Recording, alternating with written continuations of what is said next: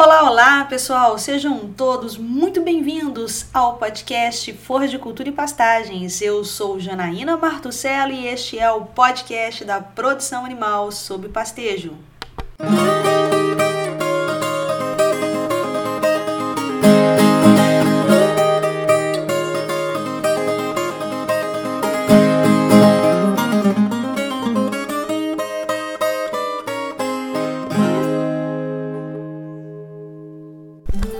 Olá, pessoal! Hoje também não estaremos sozinhos no podcast Forra de Cultura e Pastagens. Hoje nós vamos receber um convidado muito especial, uma pessoa por quem eu tenho muito carinho, que é o professor Paulo César de Fato Carvalho. O professor Paulo César é zootecnista com doutorado em zootecnia pela Unesp em 1997. Ele teve um tempo na França, sempre trabalhando com ecologia do pastejo. Nós temos uma live com o professor Paulo César em que a gente conversa um pouquinho sobre isso. Mas o assunto de hoje não é exatamente a gente falar de manejo de pastagens, mas vamos falar de um assunto bastante instigante, bastante interessante que vai fazer a gente repensar um pouco né, os modelos que a gente utiliza para a produção animal sobre pastejo. Então vai ficar aí para vocês no final desse podcast uma reflexão que eu espero que seja válida para todo mundo. Mas vocês vão observar aí também que essa conversa foi muito leve, muito tranquila, muito solta. É sempre muito bom conversar com o professor Paulo César. Né? Então eu fico muito, muito feliz dele ter aceitado. Professor, recebo o meu carinho, a minha admiração e o meu respeito por toda a contribuição que o senhor tem feito aí pela pecuária. O professor Paulo César já participou e participa de vários órgãos internacionais, sempre voltado para pastagem, é pesquisador um do CNPq, professor da Federal do Rio Grande do Sul, né? Então hoje ele é diretor da Aliança CIPA, né? E trabalha sempre nessas questões relacionadas à pesquisa e à extensão, não só com pastejo rotativo, mas também com sistemas integrados. Mas hoje não vamos falar nem de uma coisa nem de outra. Então, pessoal, bora lá para essa conversa imperdível sobre a reconexão da agropecuária com a natureza. Tenho certeza que vocês vão adorar.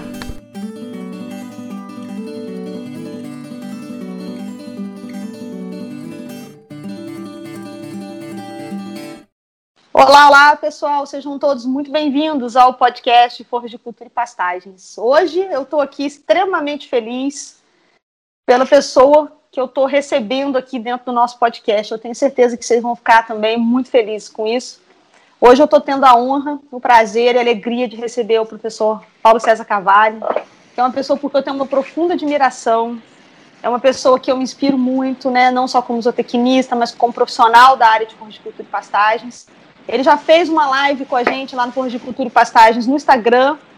E aí eu fiquei até assim, ah, eu vou ter que pedir mais uma coisa para ele, mas eu não podia deixar de trazê-lo também para esse podcast. Eu fiquei muito feliz porque ele aceitou, assim, rapidamente, aceitou de pronto.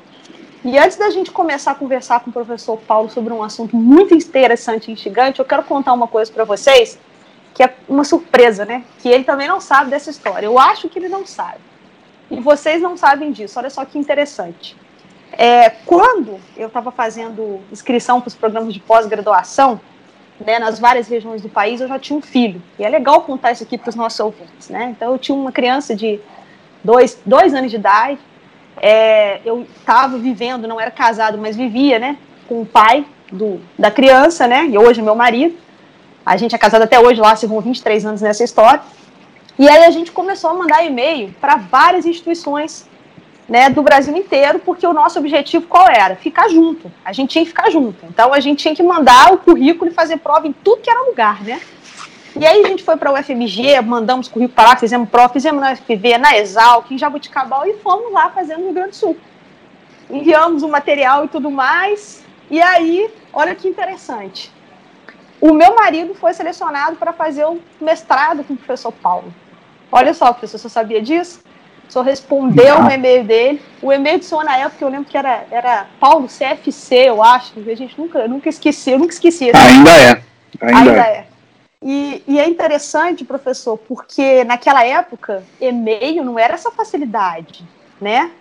E-mail não era essa facilidade toda. A gente tinha que enfrentar uma fila na universidade enorme para poder mandar um e-mail para um professor. E aí o senhor respondeu ele prontamente né, viu o currículo, ele enviou o currículo e tudo mais, mas aí, por obra do destino, né, acabou que eu não fui selecionada, nenhum professor me respondeu, professor, ele que tinha mandado para o senhor e eu não fui. A gente não foi para ir, não se conheceu nessa época, a gente foi se conhecer depois. Outro dia, nós dois estávamos lembrando dessa história. Quando eu falei para ele que tinha marcado esse podcast, eu falei, ah, lembra e tal. Eu falei, nossa, Daniel, realmente a gente quase teve lá trabalhando no grupo de trabalho do professor Paulo. Aí eu fui para Viçosa porque nós passamos juntos em Viçosa, né? Eu já até contei essa história também com o Pedreiro, que eu tinha passado lá com o professor Pedreiro e ele não, mas o objetivo era ficar junto e fomos para Viçosa. Então é isso. O senhor não sabe quanto faz parte da minha história, professor. Eu queria contar isso aqui, não só para você, mas para todo mundo, né? Então, professor, muito obrigado por ter aceitado estar aqui hoje com a gente nesse podcast.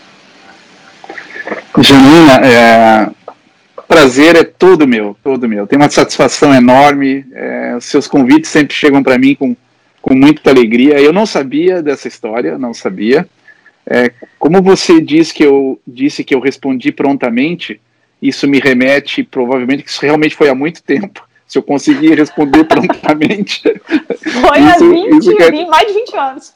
Então, então, então tá, tá entendido, tá entendido, né? Mas eu acho que as coisas acontecem e não são por acaso, né, na vida nossa.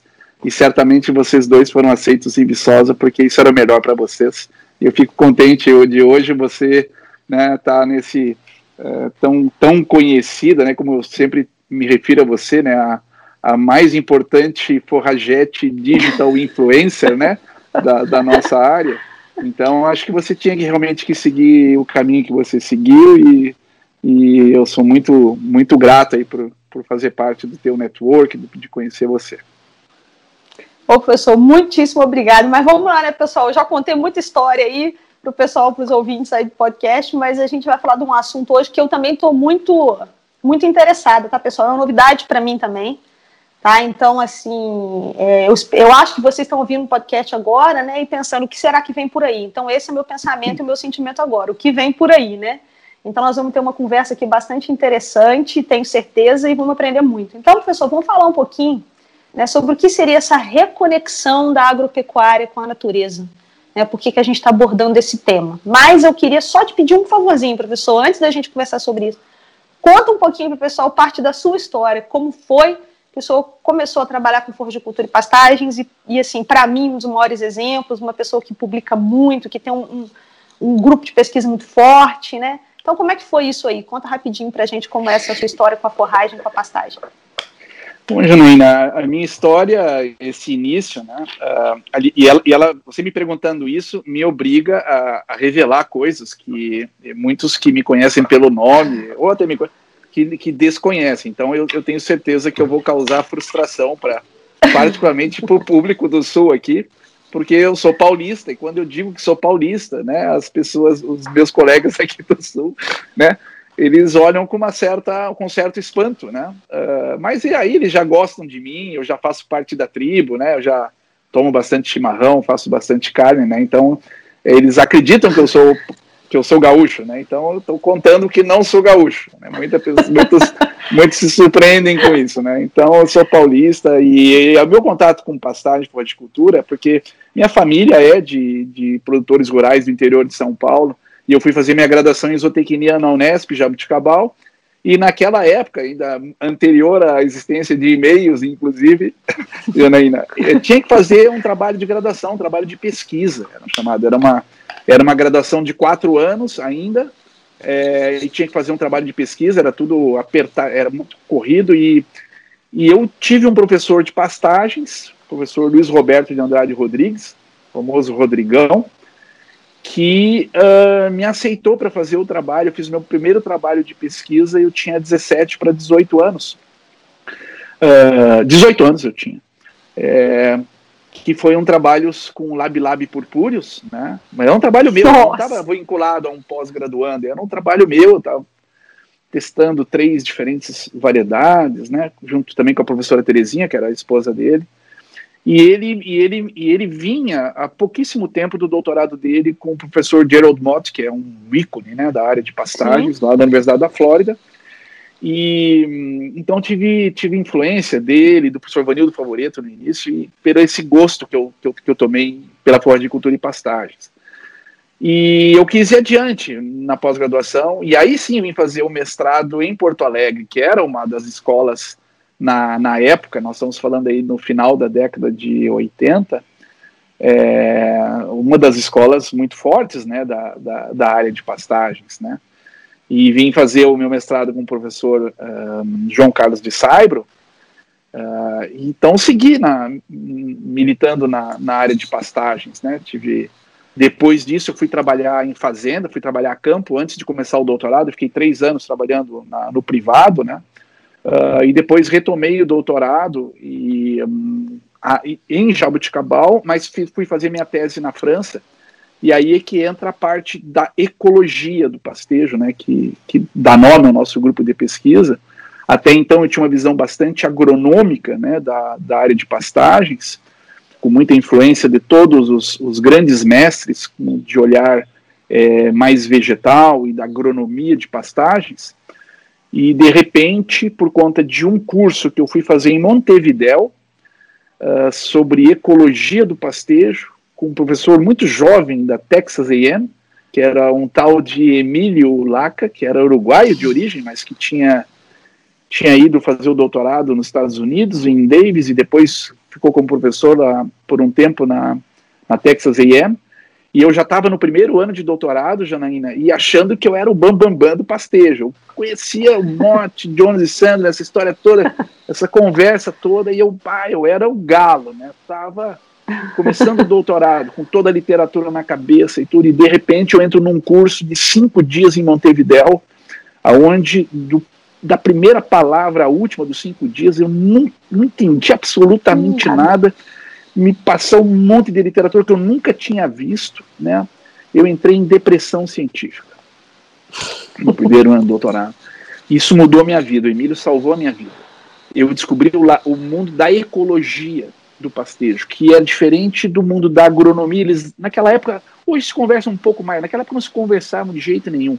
É como você está num, num pós-graduação, em Viçosa e coisa parecida, e alguém te aparecer com, com um paper. O meu primeiro paper que, que, que quando eu tive na França sobre forrageamento era de aranha, seleção de dietas de aranha, ou seja, processos. A gente, eu estava num momento que só, só me interessava se viesse braquiária ou pânico ou, ou coisa desse, desse mundo todo. Então, nesse final do meu doutorado, fui salvo pelo Emílio Laca e também pelo, pelo próprio Gilles Lemaire, na minha, na, no direcionamento que ele me fez para a França, para pegar a parte da ecologia do processo, que a gente tem muito pouco nos nossos cursos de pós-graduação em zootecnia e agronomia, porque eles estão totalmente focados na, na, área, na área mais produtivista, né, na área mais agronômica da coisa, e isso, então, finalmente constitui o caldo né, de influências que eu tenho, de pessoas e de áreas que vão decorrer na minha trajetória acadêmica profissional e na nossa discussão de hoje, que é sobre a reconexão da agricultura com a natureza, uh, que eu vou propor para vocês como uma grande reflexão. Né? sobre as trajetórias que a gente tem feito, particularmente no mundo da zootecnia, da agronomia, das ciências agrárias em geral. É, o que eu pretendo provocar na, nesse podcast, né, nessa, nessa, nessa discussão, é bastante reflexão e mostrar um prisma, as coisas dentro de um prisma que eu tenho certeza que é muito diferente daquilo que normalmente vocês todos conversam nos ambientes acadêmicos, né? E eu tenho essa certeza porque eu tenho falado sobre esse tema tanto nos fóruns nacionais como também nos, nos internacionais. Isso não é uma coisa somente comum da, da do, do, Brasil, né? Isso é, é comum do, de uma linha, digamos assim, produtivista é, que a gente tem seguido na produção animal, na produção agrícola em geral. Bacana demais. Professor, se a gente está falando aqui em relação a, a essa reconexão, né, é porque a gente perdeu a conexão, né? Perfeito. Em algum momento a conexão está perdida, né? Exato. Como é que a gente perdeu isso e como é que nós vamos reconectar, né? Então, eu, como é que foi eu, esse processo? Eu, eu, não vou eu não vou me ater muito né, aos primórdios da agricultura e de como que Sim. isso tem, tem livros históricos muito interessantes sobre isso, né? Mas é óbvio que a agricultura moderna, o inicial, lá do, vamos dizer assim, do, do momento da domesticação das plantas e dos animais, né, isso vinha de uma diretamente da natureza, de todos os processos naturais. Né? E, e o que nós fizemos desde então é domesticar alguns desses elementos da natureza e, e fazê-los produzir para nós mesmos. É, por que, que nós nos desconectamos? E, e, e, principalmente nós nos desconectamos uh, nos últimos anos. Né? A nossa base de, de alimentação, de, se você quiser colocar em termos de energia ou de proteína, né, é uma, hoje uma base extremamente pobre. Né? muito poucos itens, cinco grãos, talvez, cinco itens, né, constituem grande parte da, do nosso consumo de energia em nível global. Né? Uh, nós temos um processo, e particularmente acelerado depois da Revolução Verde, Janaína, que é um processo de uh, desconexão, que é um processo de intensificação com perda de diversidade. Aí está a desconexão. Se você observar, podemos trazer números, por exemplo, dar um número que é muito comum que a gente é, discute quando vai exemplificar essa desconexão. É, o número de commodities médios de uma propriedade americana no início do século passado, que ele vendia, era em média de 5. Hoje a média, entre aspas, é 1. Um é uma commodity. Então, isso é uma, uma forma de exemplificar né, essa desconexão. Por que é uma, é um exemplo de desconexão? Porque a natureza é diversa. Esse é um componente central, um pilar de funcionamento da natureza, é a diversidade. A diversidade traz uma série de características aos sistemas, aos ecossistemas, né? resiliência, por exemplo, produção, e a gente tem hoje sistemas agrícolas que são essencialmente monocultivos e que são essencialmente dependentes de insumos externos. Isso é válido tanto para ah, lavouras, né, que hoje se tornam produções vegetais que hoje se limitam a produções agrícolas de um ou dois tipos de cultivos, até a pecuária que vai da, de um animal, de um ungulado, seja selvagem, domesticado, no seu ambiente pastoril e vem para situações que são de controle total, de dieta, de ambiência, como num confinamento, como num freestyle. Né? Então, isso são exemplos de desconexão certo? Ou seja, não, não vamos entrar neste momento no mérito se isso é bom ou ruim, mas isso é desconexão.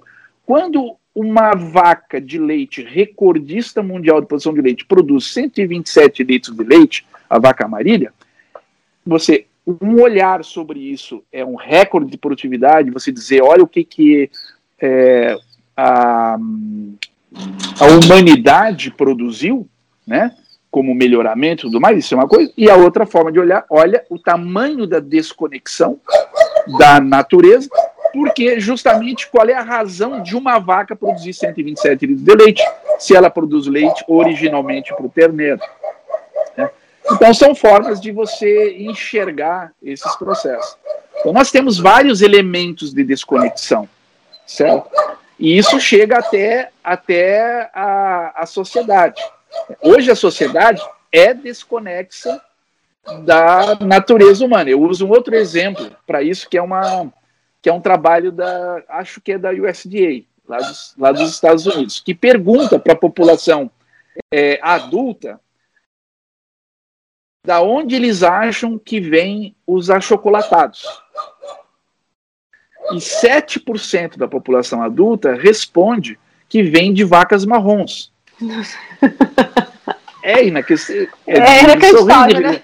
São desconexões, são elementos de desconexão que eu trago para você e que estão sendo estudados por uma comunidade científica, certo? Isso não é somente achismo ou, ou conversa de boteco, né? Isso é uma literatura científica, uma comunidade científica, né?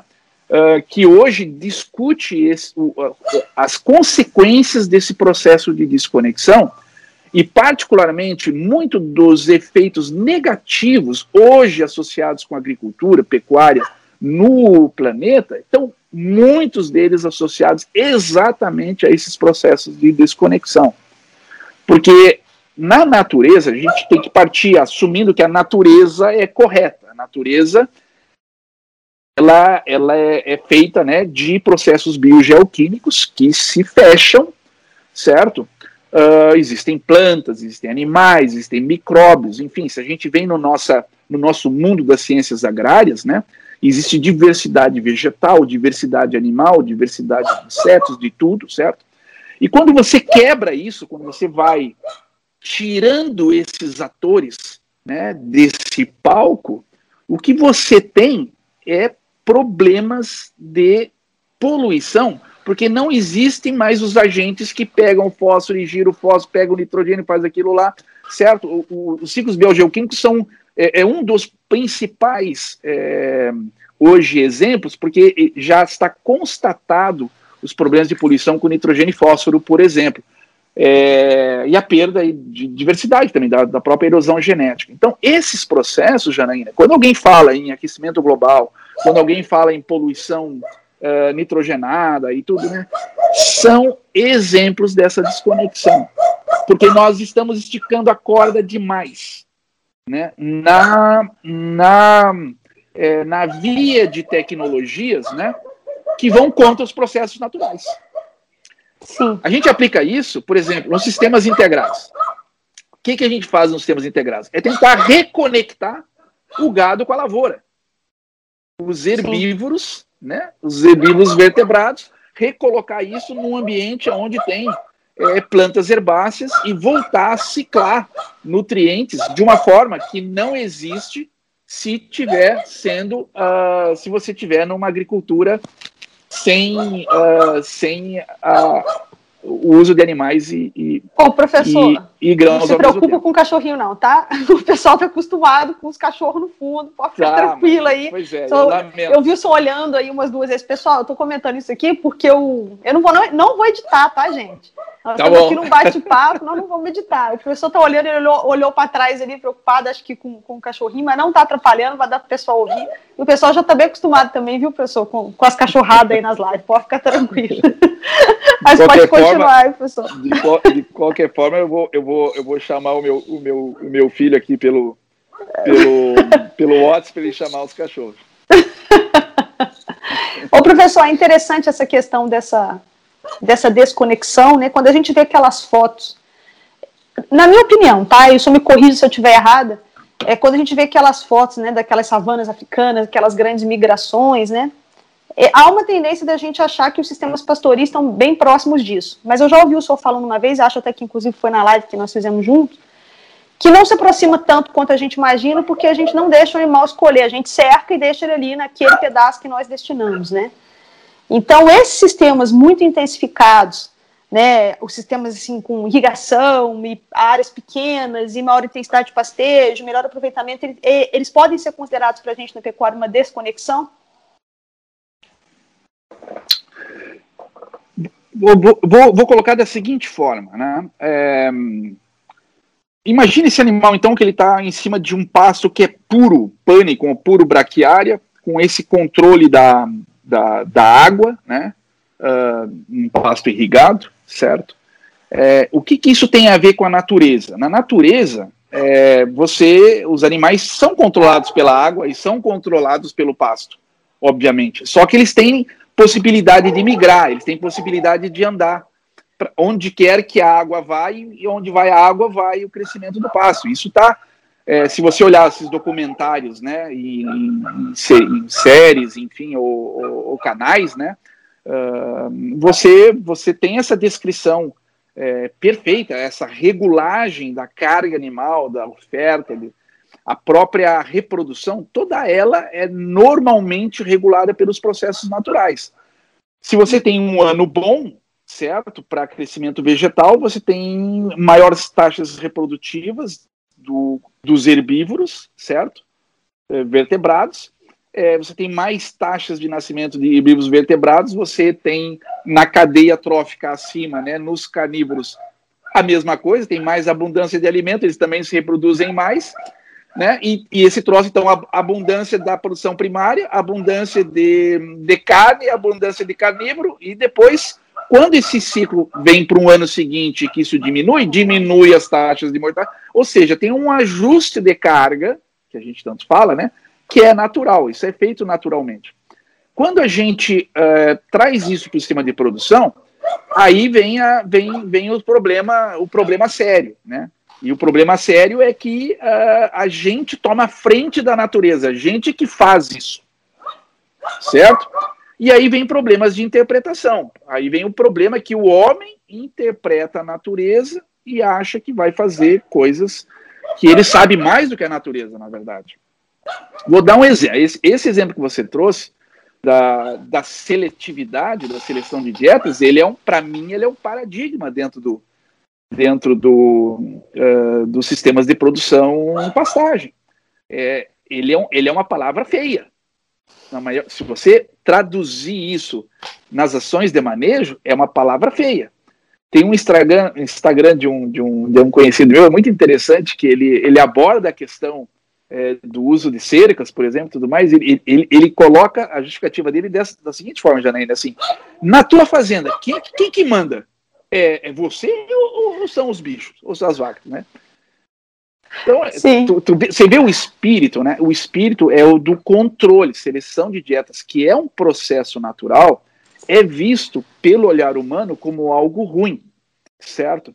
E quando você interpreta isso de forma. Então você cria tecnologias, entre aspas, né, métodos, que vão diminuir, que vão abafar essa natureza do animal. Porque ele quer comer algo que ele acha bom, mas você acha que ele tem que comer outras coisas.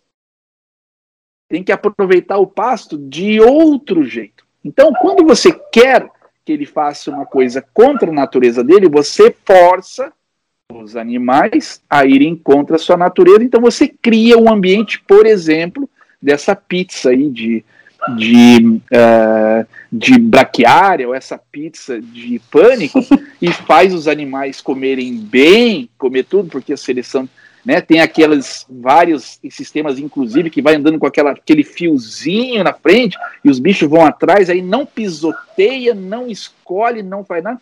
E a gente mostra isso como um quadro de top tecnológico. Enquanto que uma outra forma de ver isso é o top do absurdo né, da, uh, da natureza humana, no sentido da prepotência né, de dizer como é que. É, de você fazer uma vaca produzir 127 litros de leite, por exemplo, né, e de um bicho comer. É, é, você pode fazer a, a mesma analogia né, com qualquer pessoa. Você vai, senta aqui na mesa, ou como você talvez tenha feito com seu filho, né, lá, no, lá no começo. Né, ah, nunca consegui levanta, domar. Não levanta da mesa enquanto não comer tudo, né? Ou Aquele ali não vai para Era indomável, faixa, ele é indomável, professor. Eu nunca consegui é. domar, não. Mas antes, não levanta enquanto não comer tudo. Ou não vai para a próxima faixa enquanto não comer o que eu quero. Então, é. quando a gente assume essa posição, ela é uma posição muito perigosa, porque os animais, agora voltando à sua pergunta, um animal nessa pizza, ele não, ele sabe fazer um monte de coisa para se adaptar ao recurso forrageiro. Está fazendo um monte, ele aprendeu na, no processo evolutivo, e aí nós não estamos falando de 10 mil anos aí do que o homem entrou nessa história, estamos falando de milhões de anos de convivência desses herbívoros com as plantas. Né? Eles aprenderam um monte de coisa de como conviver. E tem uma série de estratégias. E você poda, você corta tudo isso quando você define que é uma pizza que só tem uma planta e você tem uma entrada e uma saída que você definiu. Quando você faz isso, você tirou dos animais toda e qualquer sabedoria e qualquer ação que ele pudesse fazer para controlar, para se ajustar aos seus erros de manejo. Ele não tem o que fazer. Então a gente, numa situação dessa, assume uma posição né, de, uh, de gestão é muito mais responsabilidade do que alguém pode imaginar no manejo de pastagens. Porque o, o, o, o animal não tem o que fazer. Ele não, ele não, você cortou todas as estratégias que ele tinha de ajustes de movimentos mandibulares, de tempo de pastejo, de deslocamento, de seletividade, né, de ajustes vários que ele tem. O, o animal ajusta o tamanho do orifício retículo nasal. Ele regula a taxa de passagem. Ele, ele, ele, entende? Ele, só que você vai cortando tudo isso. Então, nós, essa é a desconexão. Hoje, um animal em pastejo, está cada vez mais, e não estou falando nem entrando na suplementação e nem entrando ainda no confinamento, certo? Mas o contínuo é de cada vez mais desconexão, porque nem a seletividade, isso, como a gente não entende, e como a gente acha ruim, a gente simplesmente tira isso do sistema, aí você não tem que entender, portanto não tem que manejar. Ato contínuo, a gente cria esses ambientes pastoris Certo que são ambientes muito pouco diversos, onde os animais têm muito pouco que pode ajustar com o que, os, o, que o homem faz. E agora chegamos no final. Bom, tá, a gente assume, pilota esse negócio, vou assumir essa direção, porque eu sei tudo, né? Deixa comigo. Ruminante, fica quietinho, deixa comigo que eu sei das coisas. Tá? Se a gente fizesse bem, a gente não teria a quantidade de área degradada que a gente tem. Sim, Sim ou não? Bom, Sim. Então, se a gente tem a quantidade, e aí essa quantidade de área degradada, você mesmo já fez um podcast sobre isso, né, Janaína? É. Com o grande amigo Macir. E isso aí tem para todo. Vamos ficar em 50%, como ele diz, né? Vamos ficar em 50% para não. Certo? Ou seja, 50% de erro. Por, começa aí. Né? Então, é, esses são elementos que eu te trago de reflexão, certo? do que você chama, na verdade, de tecnologia top, porque hoje a imagem, a foto da tecnologia top na área de pastagens, floricultura, você sabe disso. É um animal debaixo de um pivô, certo? Num monocultivo. É, esse, esse, é o, esse é o top. Eu sempre uso esta foto justamente para o contrário, para dizer o quão pobre é o que a gente tem para entregar de tecnologia hoje em dia. Porque 10 mil anos depois, você vai tirar uma foto de um bicho no monocultivo, debaixo de um, de um pivô, e você vai dizer que isso é, o, isso é o que nós produzimos em 10 mil anos na área de pastagens? Compara agora com aquela sonda que teve, foi, lá, foi lá em Marte, certo? Foi lá, tirou aquelas fotos, tirou análise de solo, os caras fazem isso. Essa aqui, a ciência da astronomia e, e outros, né, entrega esse tipo de coisa 10 mil anos depois e nós entregamos uma foto né, com 500 quilos de N, com, a, com água eh, em cima, e, ou seja, uma simplificação tremenda do sistema. Essa que é a verdade que ninguém quer ouvir. Isso não é tecnologia, isso é uma simplificação tremenda do sistema para controle máximo do sistema. Ok, se eu soubesse como controlar, eu não, eu não sei. Estou nos princípios errados. Essa mesma lógica, Janaína, serve para a famosa agricultura 4.0, pecuária 4.0. Todo mundo enche a boca falar disso. De novo, isso são ferramentas, não são processos. Se você vai ter um drone agora para girar, se o teu princípio está errado, o, o drone é uma nova ferramenta para você continuar fazendo as coisas erradas. é isso. Uma máquina que anda sozinha, uma colheitadeira que vai. Ele, ele é uma coisa nova, um novo brinquedinho que você tem para continuar fazendo as coisas erradas, fazendo uma coisa errada de forma diferente. Porque você não está contextualizando, você não está refletindo sobre os seus princípios. E o que a gente faz nesse, nessa comunidade científica, dentro do nosso grupo de pesquisa, quando nós propomos os sistemas integrados como uma via de intensificação sustentável, quando nós propomos o rotatino como uma via de manejo de pastagem, por trás disso tudo está o princípio de que a natureza está certa. E que o que a gente tem que fazer como tecnologia é trazer nos sistemas comerciais os princípios da natureza para você ganhar dinheiro no sistema comercial. Ninguém está falando aqui para se viver de tanga na, na floresta, não é isso né? e ninguém está desfazendo das tecnologias. O que eu estou dizendo é que a gente está falando muito mais de ferramenta, que é uma, um pivô central, uma ferramenta, e a gente está esquecendo de falar dos processos. que é o verdadeiro princípio de tudo. Então, nós, os sistemas integrados é para ser intensivo, o rotatino é para ser intensivo, de uma outra forma, sobre um outro prisma. Certo? Os princípios. No rotatino, assim, eu olho para a natureza, os animais são seletivos? Ah, então eu vou criar isso no sistema comercial. É, é simples assim. Sim. Porque a natureza está certa. Eles estão milhões de anos tá dizendo que está certo. Então não sou eu que vou dizer que isso está errado e que vou dizer, dizer para o animal o que ele vai comer. Eu, nós temos a perspectiva diferente. O animal me diz o que ele quer comer e eu reproduzo isso num sistema de produção. E a gente tem tido sucesso nisso. Mas é por é, porque tem, tem muitos sistemas, né? Tem muitos exemplos do, do rotativo que estão usando, né, professor?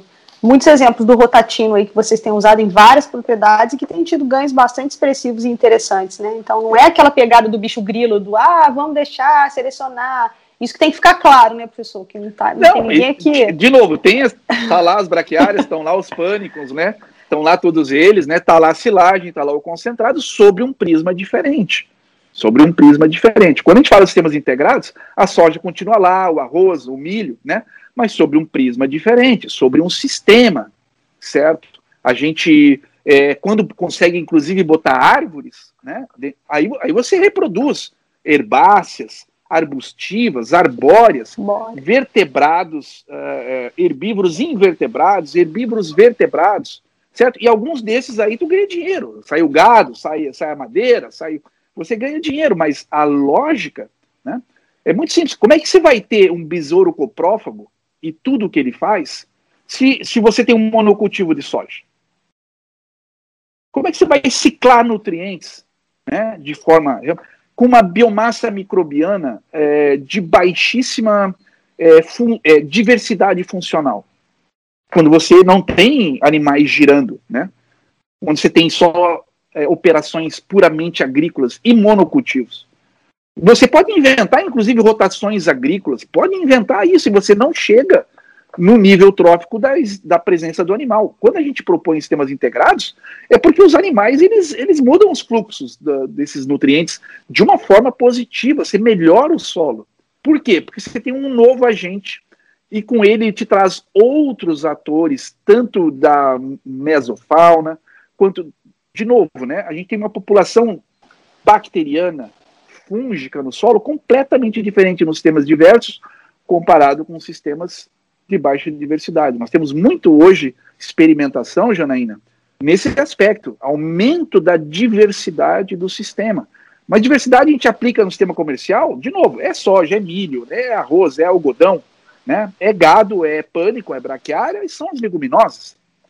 Né? Agora, o complexo o homem tem medo. Essa que é a verdade. Porque nos sistemas agrícolas fizeram a mesma coisa. O que é um monocultivo? É uma simplificação.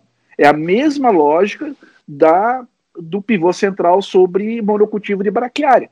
Um monocultivo de soja é uma simplificação. E você quer seguir uma cartilha, né, como se fosse uma receita de bolo, que é uma simplificação. Se você mistura soja com gado, com tipos de, de, de, de, pastos diferentes no espaço e no tempo, a soja rodando com milho, rodando com, com algodão, você começa a, a, a, tornar o sistema mais complexo. Você torna mais complexo as pessoas, o produtor, o próprio técnico, se, se, eles ficam mais desconfortáveis. Eles entendem menos. A natureza é difícil de entender.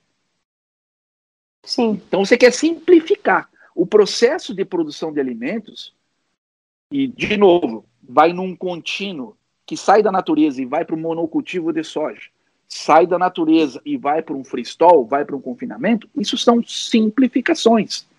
E eu vou pedir já desculpa para meus colegas, né, que atuam em várias dessas, uh, dessas áreas altamente tecnológicas, né, que eu estou colocando um outro uma outra visão que, para mim, são altamente simplificados os sistemas, porque você tira o compartimento solo, você tira o compartimento planta, você tira o compartimento e assim por diante, entende?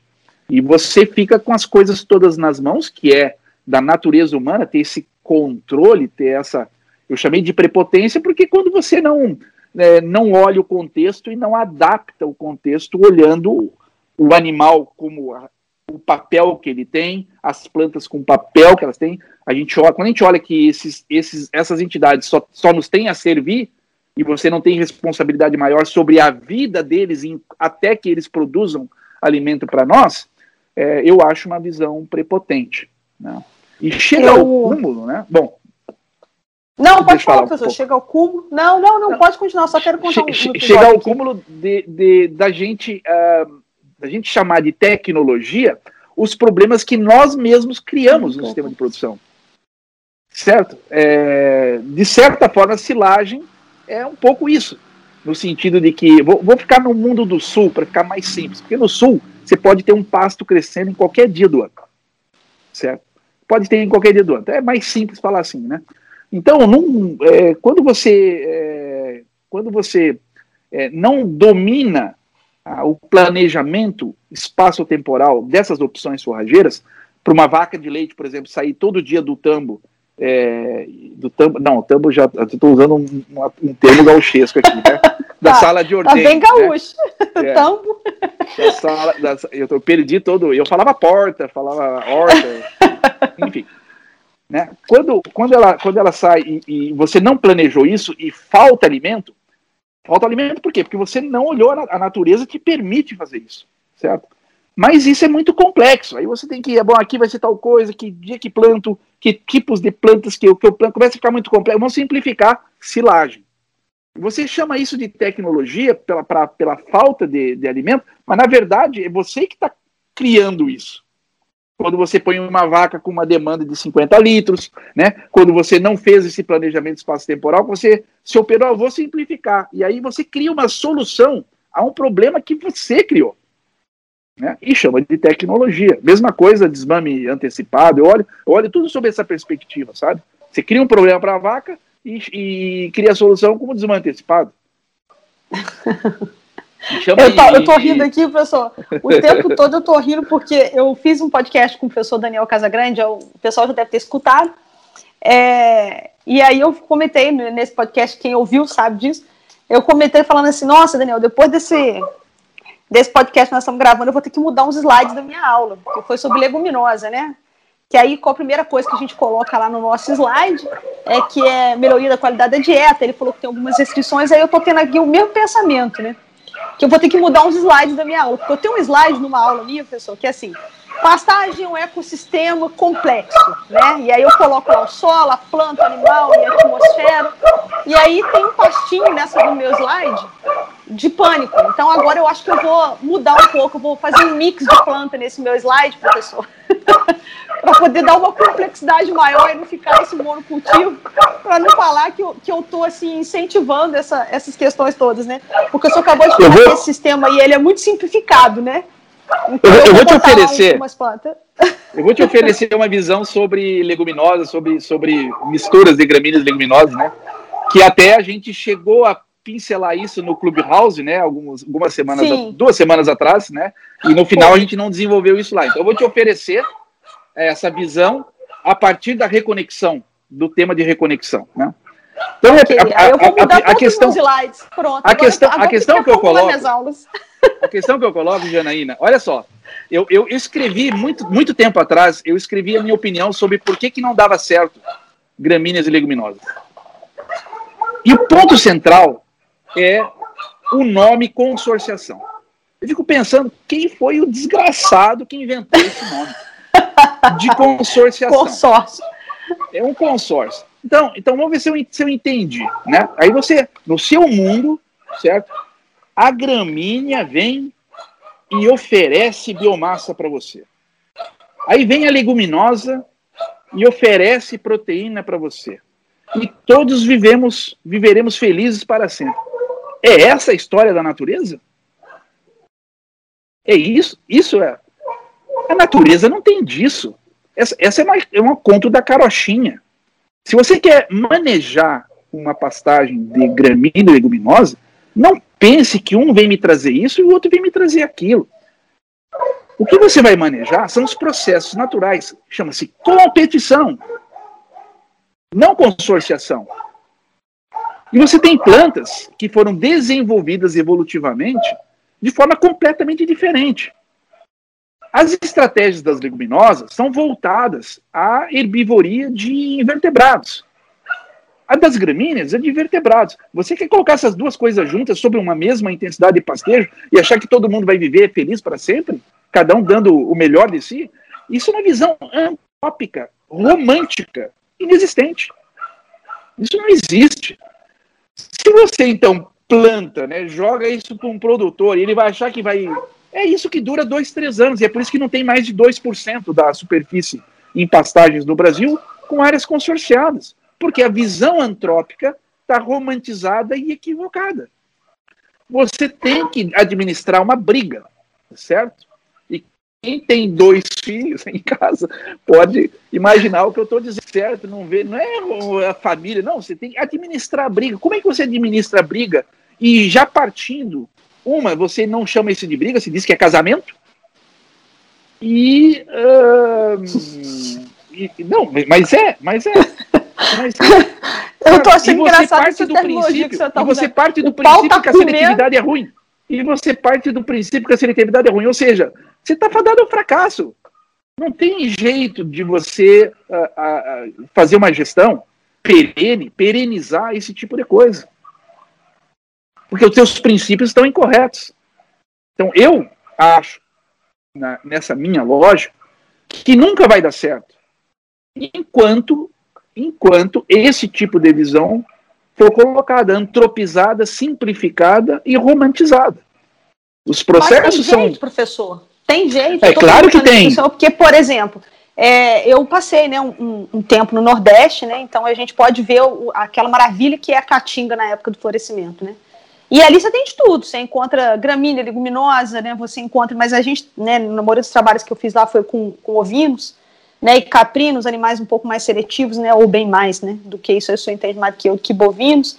E funcionava aquele sistema ali, né? Eu, eu, a visão que eu tenho, eu já falei isso várias vezes em lives, já conversei isso em alguns outros podcasts, eu não conheço a realidade do Sul.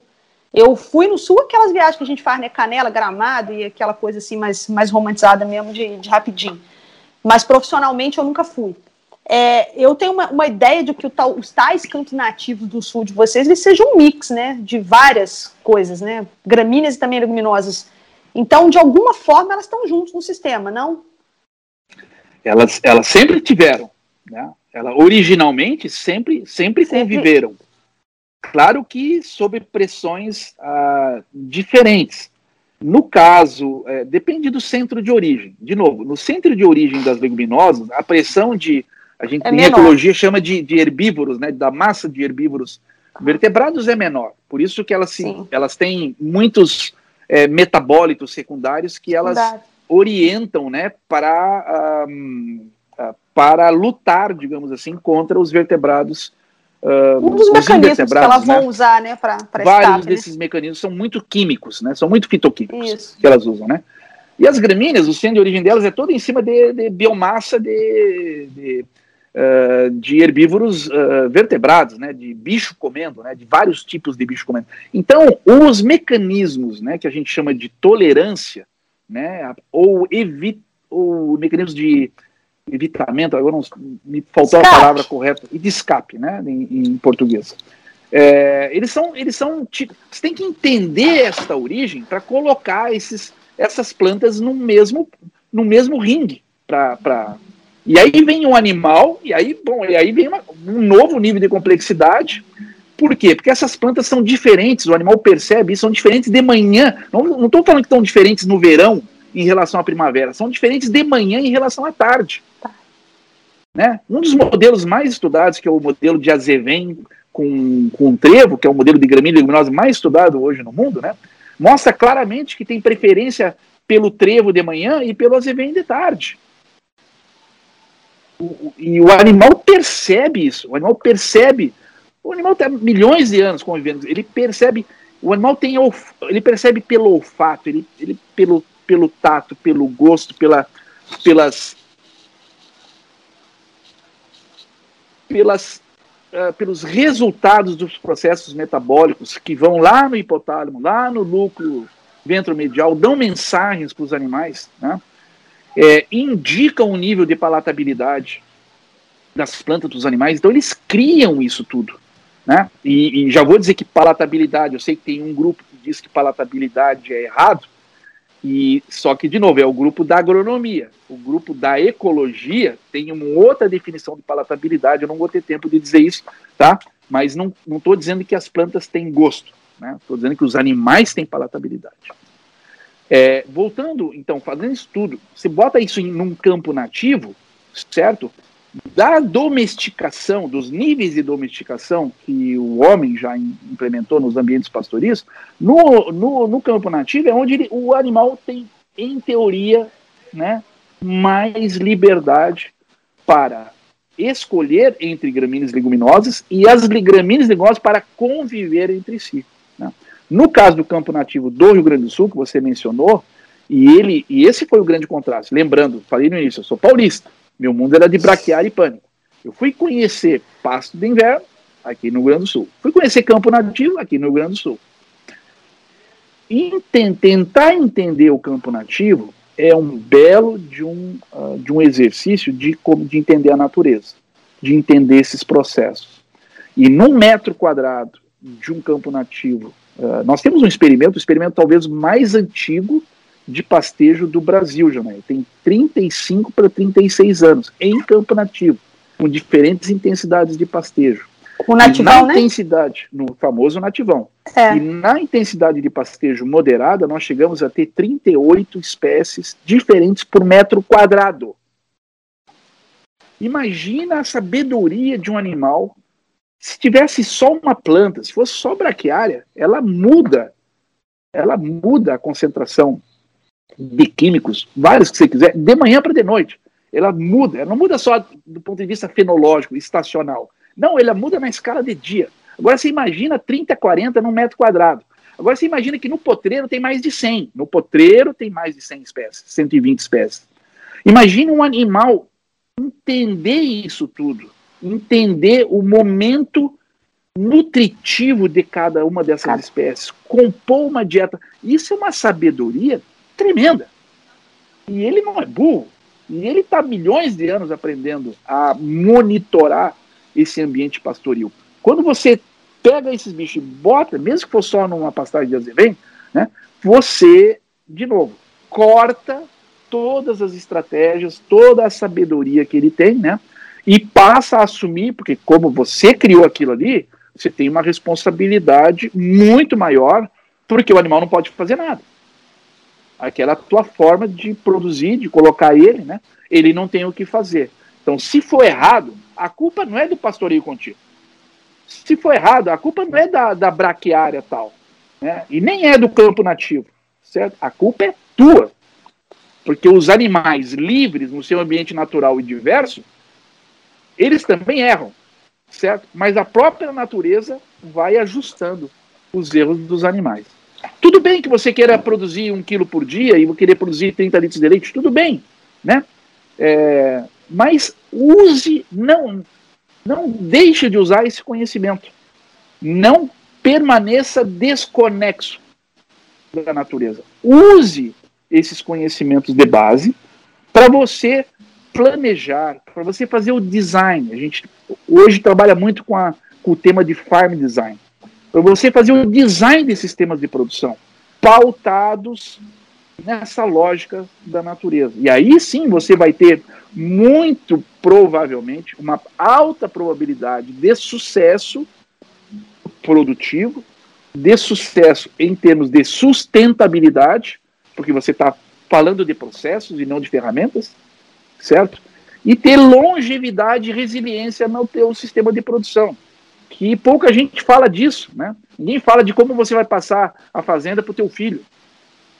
Muito pouca gente fala disso. O, o cara está pensando na, na lavoura seis meses, a escala dele. Seis meses, um ano.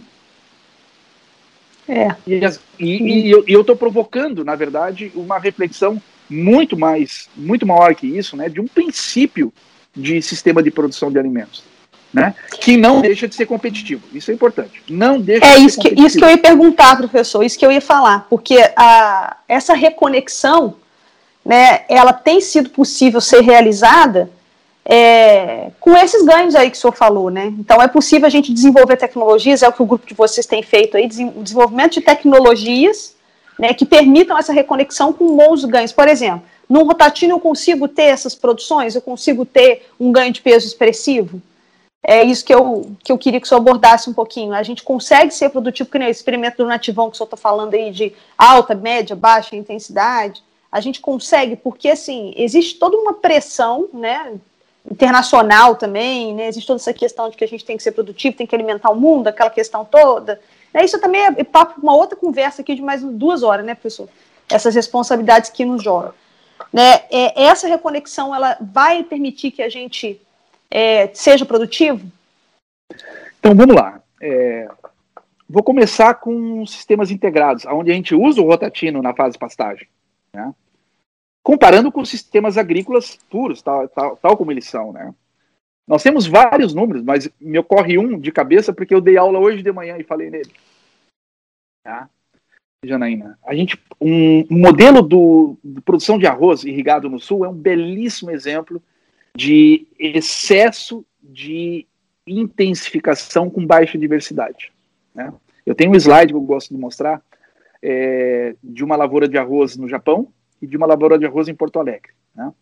E eu tirei no mesmo momento, no momento, digamos assim, do ano agrícola, né?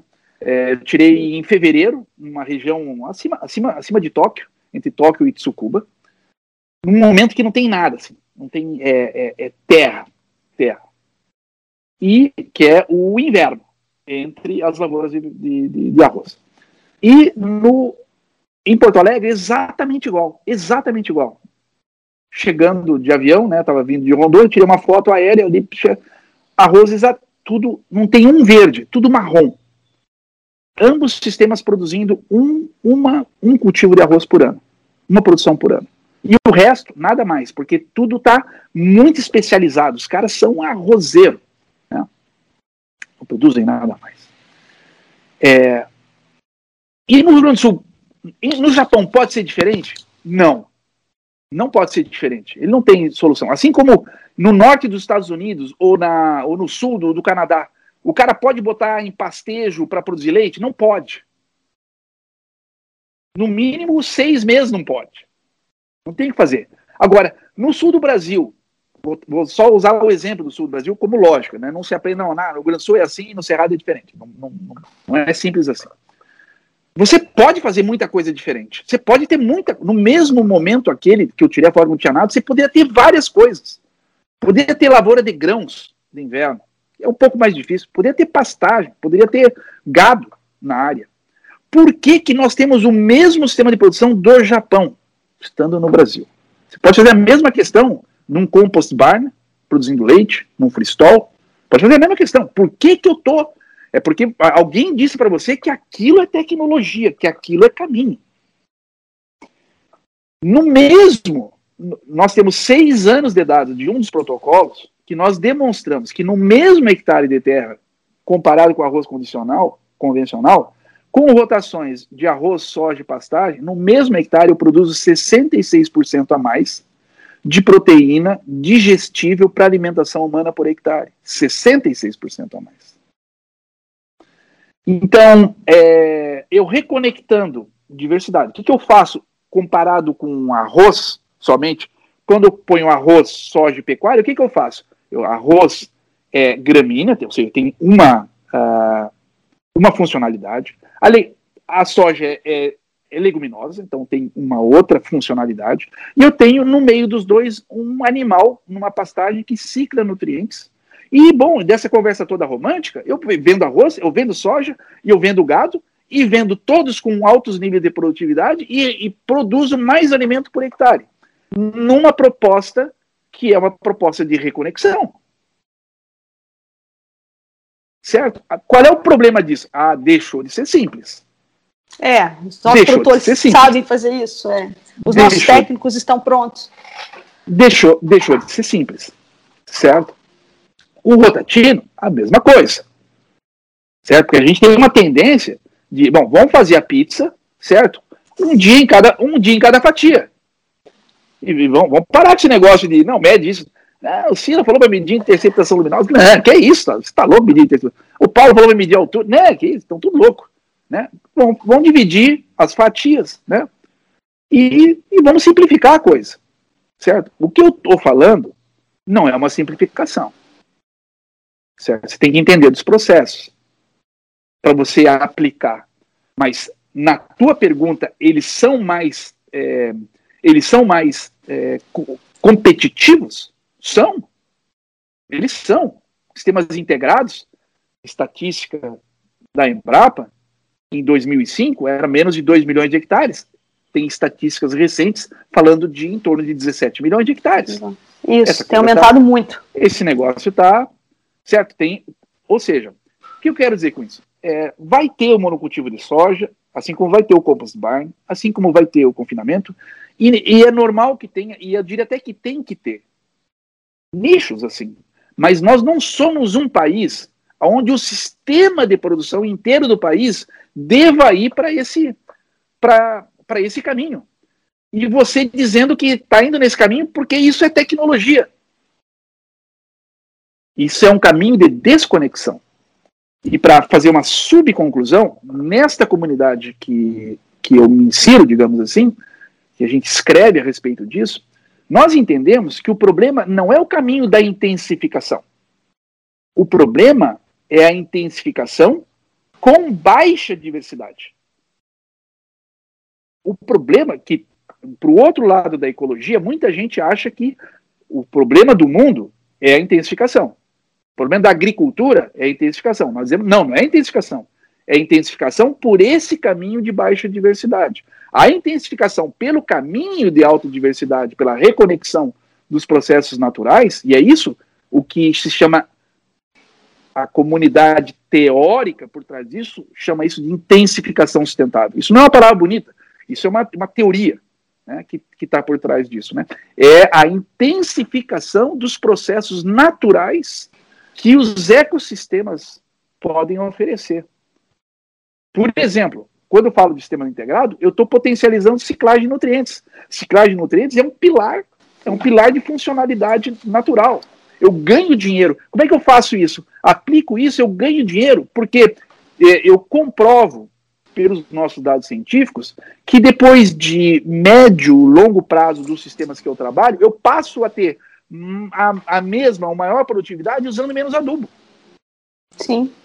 Porque eu estou ciclando mais. É, os, os, nutrientes estão ciclando mais e você está perdendo menos no sistema. Ou, no caso do, do caso do, de um experimento que nós publicamos na.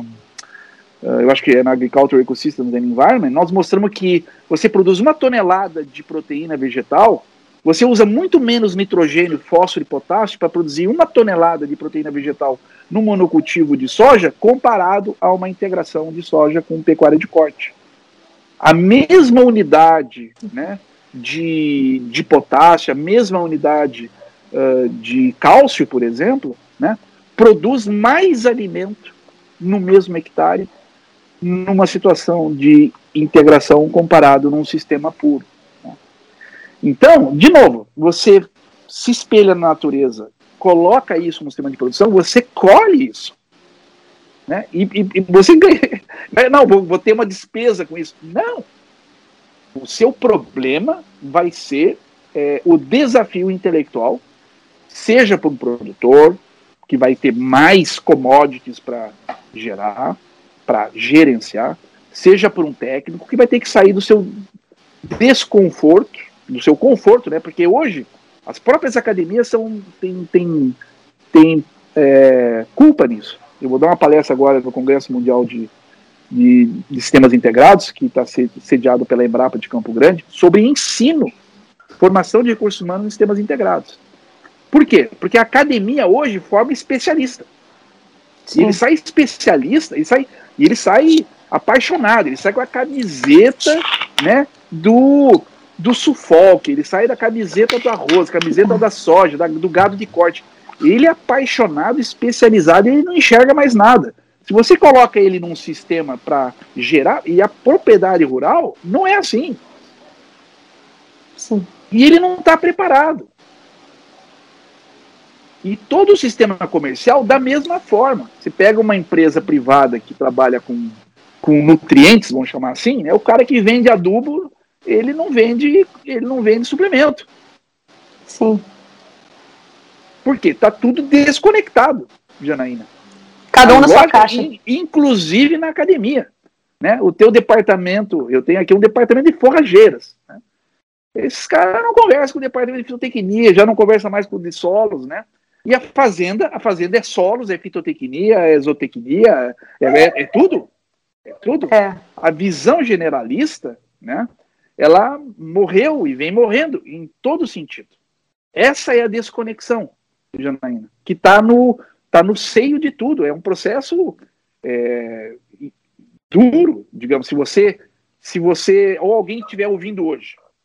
Pô, mas o que o Paulo está falando tem algum sentido. Vamos, vamos remar contra a maré. Oh.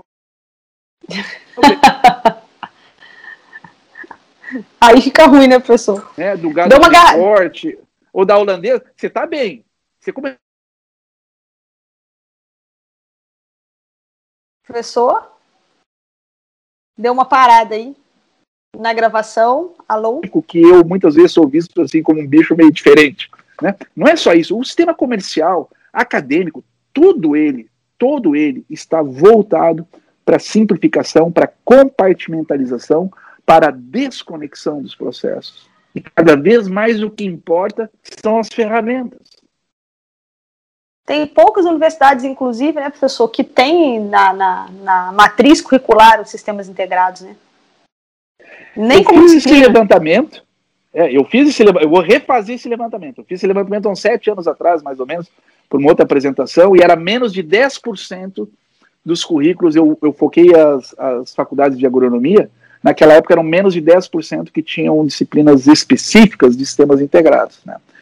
E quem, é, quem milita né, um pouco nessa área, como eu milito, o cara conhece que é muito, muito difícil é, você até conversar como é que você vai dizer para um cara que é especialista em milho, por exemplo, que numa, numa perspectiva de um sistema integrado, aonde é, o solo é a memória do sistema, solo é a memória do sistema.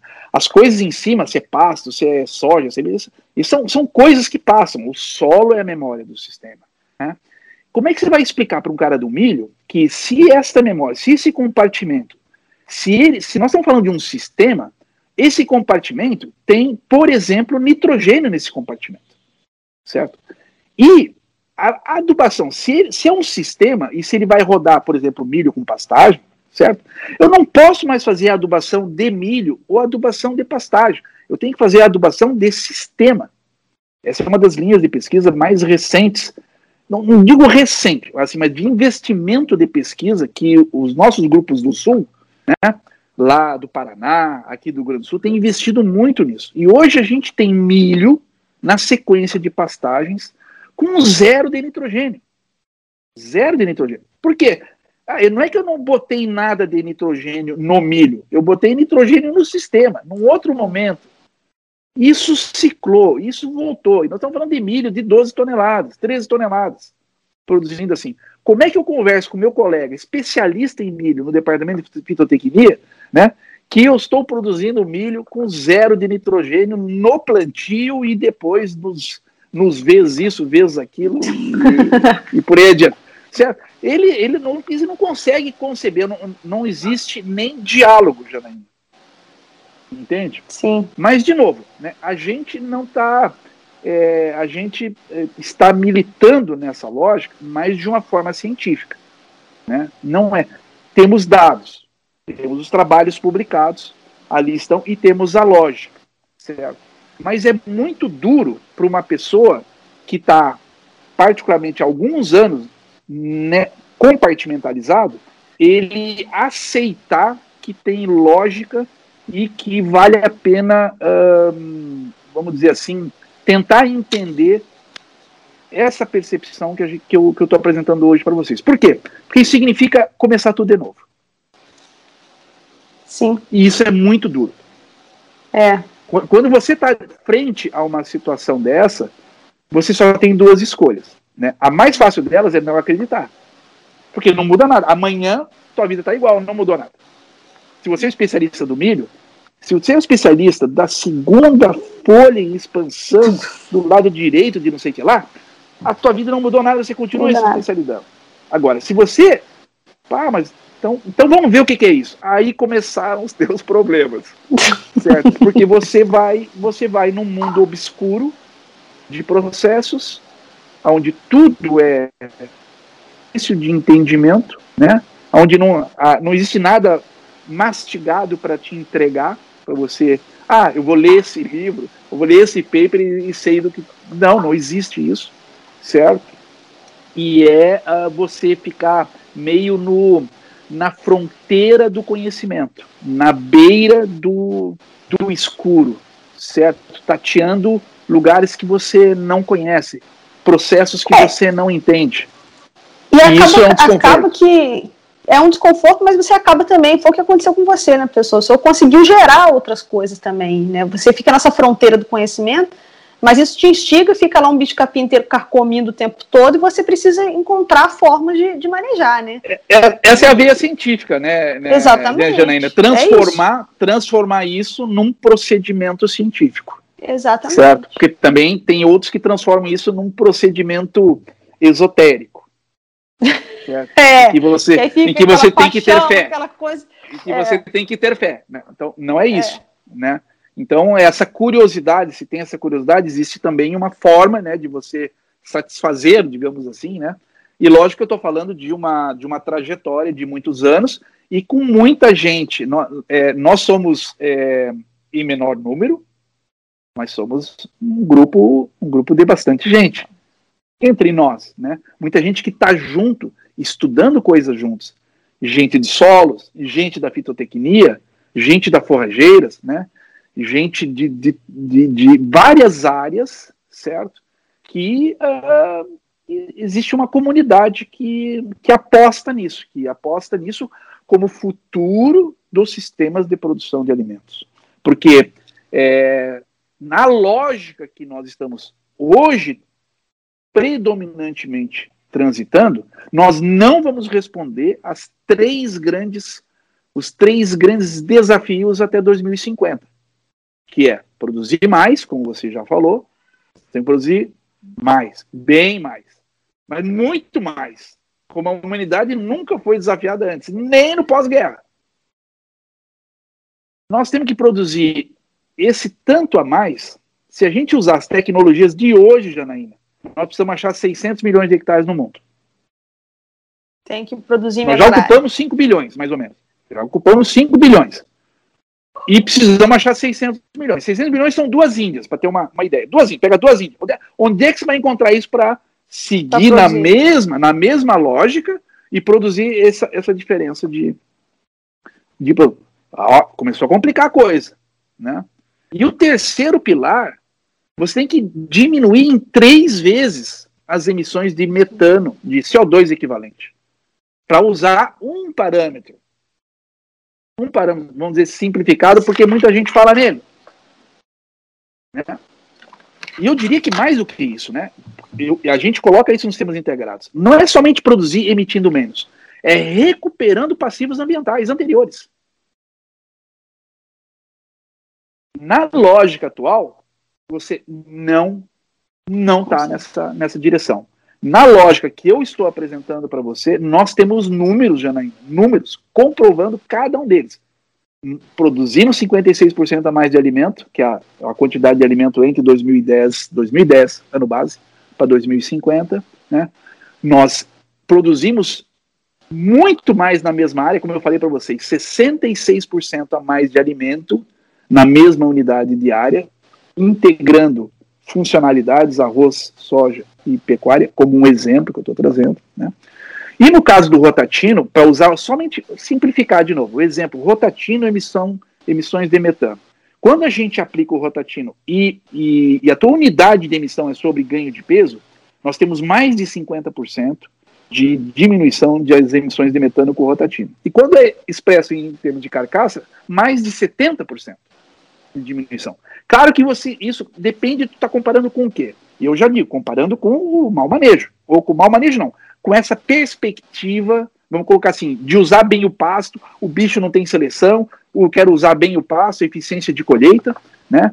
Uh, quando se compara com isso, esses são os dados que a gente, que a gente traz. Quando você junta isso tudo num mesmo sistema, vou agora voltar para o sistema integrado, você põe essas, essas propriedades do, do rotatino, por exemplo, você põe essas propriedades dos sistemas integrados, a diversificação, a ciclagem de nutrientes e tudo mais, você tem agora, para finalizar, e agora falar um pouquinho do ponto de vista científico, você finaliza com propriedades emergentes desses sistemas de produção, que passam a produzir muito mais coisa que o grão e, e, e o gado em si, Janaína. Produz muito mais coisas. Não é produzir só serviços ecossistêmicos, é propriedades emergentes. É, para talvez tentar uma, uma, um exemplo simples né, do que, que muito comumente é falado sobre propriedade emergente, quando você estuda a teoria de, de, de sistemas, é, um exemplo muito, muito comum é o da água. Você tem a molécula de hidrogênio com suas propriedades, tem a molécula do oxigênio com as suas propriedades, e quando você junta as duas, né, duas moléculas de hidrogênio com uma de oxigênio, é, é a soma de hidrogênio ou oxigênio? Não, é uma propriedade emergente é chamada água. Assim são os sistemas de produção quando você trabalha, e nós estamos descobrindo cada vez mais propriedades emergentes. Muitas delas tu precisa de muitos anos de pesquisa. Somente nós temos hoje experimentos de 35 anos, que eu nem falei para você. Nós temos experimentos de 20 anos.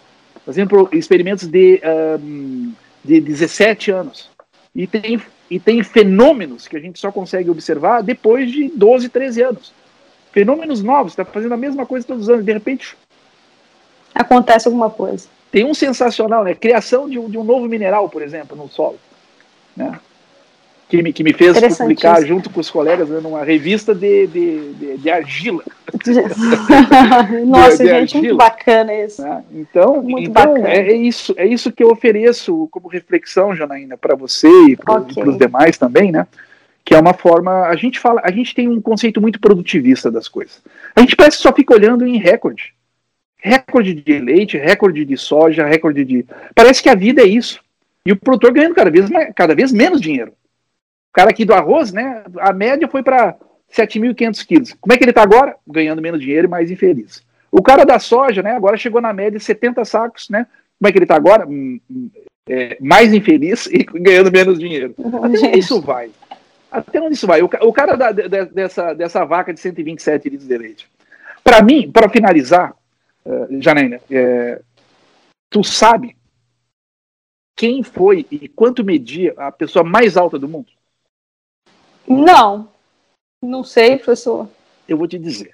É a mesma coisa essa vaca de 127 litros de leite, que alguém pode olhar para ela e dizer: Nossa, 127 litros de leite. Vamos, vamos, vamos chegar lá, vamos chegar lá. Né? Essa pessoa morou, morou, morou, uh, acho que em Ohio. Né? A impressão que era Ohio. Mas eu tenho. Ele mediu 2 metros e 74. Tá? Isso para mim é a imagem da produtividade, ou seja, é, que nem tem esses ralis da soja, né? Acho que a, acho que a média, a último, o último recorde brasileiro foi 124 sacos de soja, salvo equívoco, né? Já temos, é, já temos novas, provavelmente novas colheitas, enfim. O que, que isso serve? Isso serve para mover o sistema comercial que associa insumos com isso daí. Agora, como é que. Me diz, Janaína, você vai olhar pro teu filho e vai dizer assim: não, então vou te dar boia, vou te dar comida, quem sabe vai chegar a dois, dois metros. A tua meta é 2,74, é a produtividade tá lá, né? A tua meta é 125. Isso é irreal. Isso não é que irreal. Isso existe, mas isso não pode ser meta. Não pode ser regra, né, professor? Não pode, não pode ser meta sua. Pode. Não, não pode ser. Isso é outra coisa. E nós, tanto no mundo agronômico, no mundo zootécnico, na produção animal, na produção de grãos, nós estamos totalmente equivocados justamente com essa meta. E isso faz equívocos em cascata, porque você está com a visão com a visão errada, entende? Especializado, um monte de boia especializado, um monte de boia para a tua vaca ou para o teu arroz ou para a tua soja, imaginando uma coisa que existe, mas não é o mundo real e não é rentabilidade. E muitas vezes é antagônico. Sim. É. Né? Então, a gente tem que. Nós estamos na corrida errada. Essa é. Vou concluir assim: nós estamos na corrida errada. Nós estamos buscando algo que está errado. Nós estamos, nos, nós estamos confundindo um monte de coisas, né? No pastejo, nos métodos de pastoreio, nas produções agrícolas. Isso tudo é fruto porque cada vez mais a gente acha que somos acima da natureza. E estamos cada vez mais desconectados, inclusive quem não trabalha no mundo agrícola, quem mora lá num apartamento lá em Porto Alegre, ou o cara lá dos Estados Unidos que acha que o achocolatado veio da vaca marrom. Desconexão total. Nós precisamos nos reconectar. Né? Até para paz, para paz interior. É isso que a gente faz no nosso trabalho, é isso que a gente faz na nossa pesquisa, nossa ciência e nas inovações tecnológicas que a gente propõe. Por exemplo, através dos sistemas integrados, através do Rotatino. Certo? É, é resgatar isso, é reconectar e propor alternativas né, de vida moderna pautadas né, nas estruturas de sistemas né, que são de fato estruturas robustas, que são os processos fundamentais da natureza.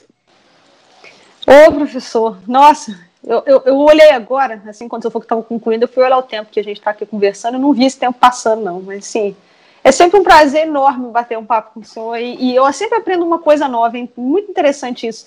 Eu falei na semana passada, já falei em outros momentos, que eu sou hoje uma professora talvez uma zootecnista, alguém de pastagem muito melhor do que o que eu era um ano atrás, depois que eu passei a ouvir vocês.